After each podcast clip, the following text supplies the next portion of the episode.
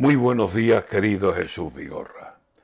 Perversos del precio del combustible. Se está poniendo la cosa para no coger el coche. El precio del combustible sube y no hay quien lo toque.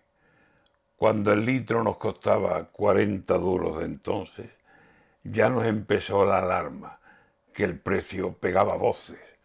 Un euro veinte pensamos que bajaría. ¿Por dónde? Y ahora se pasa a diario, sube sin que se le note, porque va céntimo a céntimo, sube sin contemplaciones, y por más que nos alegren regalándonos cupones que nos da premios directos o bien sorteo de un coche, cuando el amable muchacho o muchacha, según dónde, nos pregunta qué va a ser y el Señor cuánto le pone.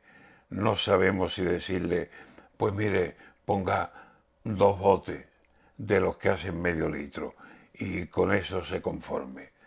Porque el muchacho se acerca con la manguera y se pone apuntándole al depósito y a mí, lo digo y perdonen, me parece que le está apuntando en los riñones con un pistolón de susto y diciendo, dame el cobre todas las gasolineras, de amables trabajadores, de muchachos y muchachas, todos muy encantadores, con el pistolón colgado y con los precios que ponen, parecen el oeste puro, aunque aquí no haya ladrones, pero despachan los litros y nos disparan de golpe.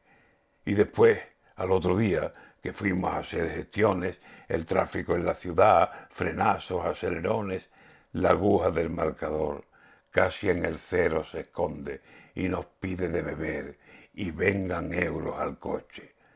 Cada vez está más cerca que cambiemos el transporte y de aquí a nada una burra y a sujetarla si corre.